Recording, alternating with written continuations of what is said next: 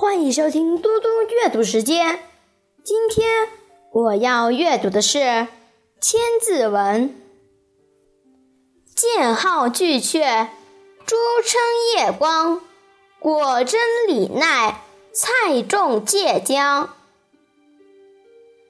海咸河淡，林潜羽翔。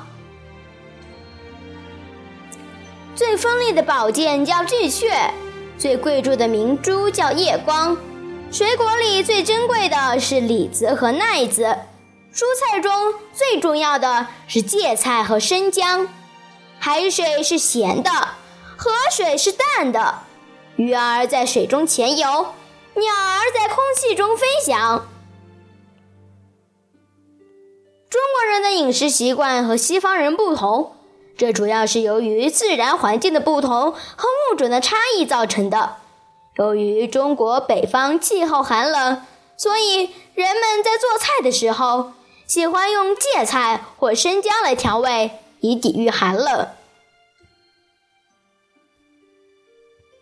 我现在来为大家讲一个故事：夜明珠的由来。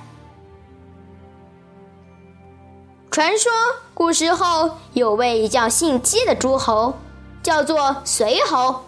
有一天，随侯在路上遇见一条大蛇，这条大蛇受了重伤，随侯很同情他，就回家取药，给蛇敷在伤处，又用布袋为它包扎好，蛇便钻进树丛离去了。过了好些天，随侯在江边搭船。忽然，一条大蛇从江中浮起，昂着头向他游过来了。随侯吓得惊慌失措，魂不附体。